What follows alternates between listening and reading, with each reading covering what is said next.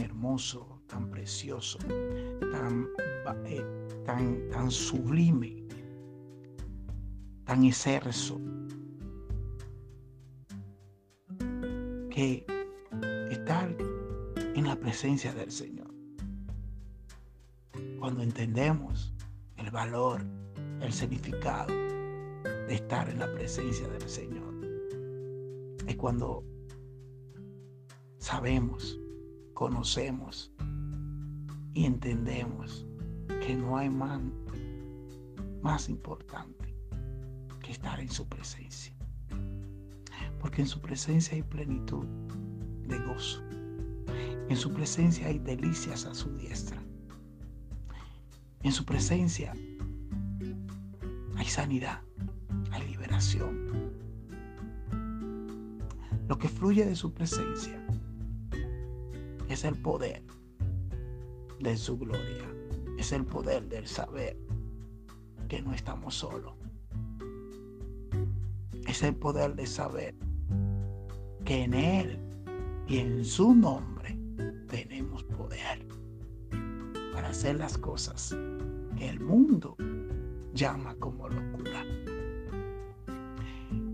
Mi recuerdo cuando niño, me, yo era muy, muy abanderado de, mi madre. Mi padre era un hombre militar, militar de aquellos entonces, de los años 80. Eh, y veía, tenía más la cobertura de mi madre.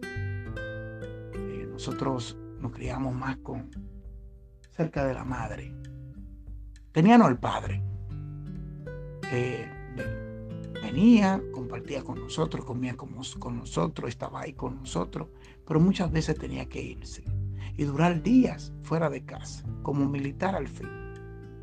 Y yo me recuerdo que, que cuando yo tenía un problema con, uno, con mi hermana mayor, yo corría a los pies de mi madre. Porque yo yo entendía que mi madre me iba a defender de mi hermana para que ella no, ejemplo, como más fuerte que yo al fin, eh, no me diera. Y así hacía hasta cuando peleaba con un niño más, grande que yo. Yo daba, yo daba y, me, corría a los pies de mi madre. Porque yo entendía que en los pies de la, de, en la falda de mi madre, yo iba a encontrar socorro yo iba a encontrar una ayuda. Y ciertamente que la encontraba. Porque qué madre es que no lucha por sus hijos. ¿Qué madre? Yo vi, yo vi a mi madre pelear por mis hermanas. y me río de esto porque realmente es así. En aquello entonces era así. En los campos donde vivían. Y, y viene a mi memoria eso y, y lo traigo a colección conforme a la palabra del día de hoy. Y nosotros como hermanos teníamos una abogada en la tierra, teníamos una como una guerrera, como un capitán, como una persona que estaba ahí para nosotros, siempre, para mis hermanas y mis hermanos, porque somos cinco hermanos. Siempre mi madre estuvo ahí. Pero yo vi a mi madre pelear por mis hermanos radical. ¿Y por qué traigo este, esta pequeña historia en el audio del día de hoy? Porque asimismo dice la palabra del día de hoy en el apóstol Juan. San Juan en su capítulo 24, versículo 26 dice así, mas el consolador, el Espíritu Santo, a quien el Padre enviará en mi nombre, Él os enseñará todas las cosas y os recordará todo lo que yo os he dicho. El Espíritu Santo es una persona. Muchas veces nosotros en nuestras oraciones no invocamos el nombre del Espíritu Santo. Y debemos de ordenar nuestras oraciones. Es cierto que el Padre nuestro no es mío, no es Padre mío, es Padre nuestro que estás en los cielos. Santificando, glorificando, exaltando el nombre del Padre. Pero llegando a esa, a esa sublime oración con el Padre, tenemos que entonces invocar al Hijo. Porque como único tenemos entrada al Padre es a través del Hijo.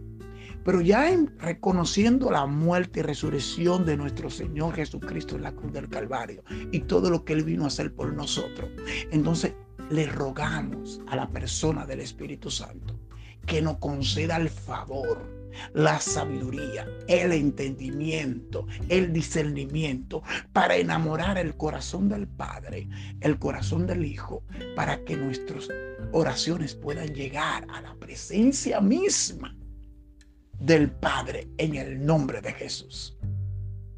Yo tenía la madre, yo tenía a mi madre ahí. Siempre. Y mis hermanos también. Siempre. Y era nuestro, nuestro refugio. Era donde nosotros nos refugiábamos.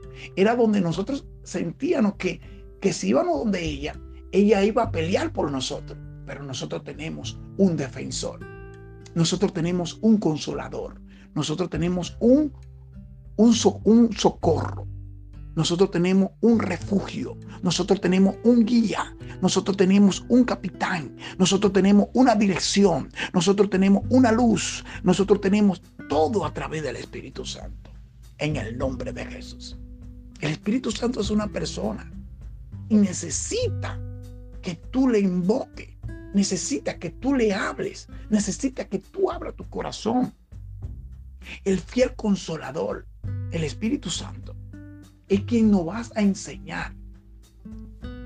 Y, y el Padre le concedió al Hijo la petición de no dejarnos huérfanos, de no dejarnos solos. Y el Padre le concedió al Hijo daros el Espíritu Santo. ¿Para quién? Para todo aquel que cree, para todo aquel que tiene fe, para todo aquel que profesa el nombre de Cristo, para todo aquel que se humilla delante del Señor, para todo aquel que abre la puerta de su corazón, para todo aquel que cree, que tiene fe, que se, que se, se agarra de esa fe. Y no dudando ni un instante que va a ser hecho, pero no como tú quieras, sino cuándo, para qué y por qué el Espíritu Santo en el momento que el Padre lo decida, lo va a hacer por ti. Porque muchas veces queremos que el Espíritu Santo obre conforme a nuestra propia voluntad y no es así. No es así, amado hermano que me escucha. Que Dios te dé entendimiento y que Dios hable a través de este audio del día de hoy, un poquito más largo que todos los demás. Pero esto del Espíritu Santo, esto del Consolador, esto, de la, esto, es, la, esto es un tema que hay que tratarlo un poquito más, más, más, un poquito más largo. Que Dios te guarde en este día y que te dé el entendimiento de la persona del Espíritu Santo.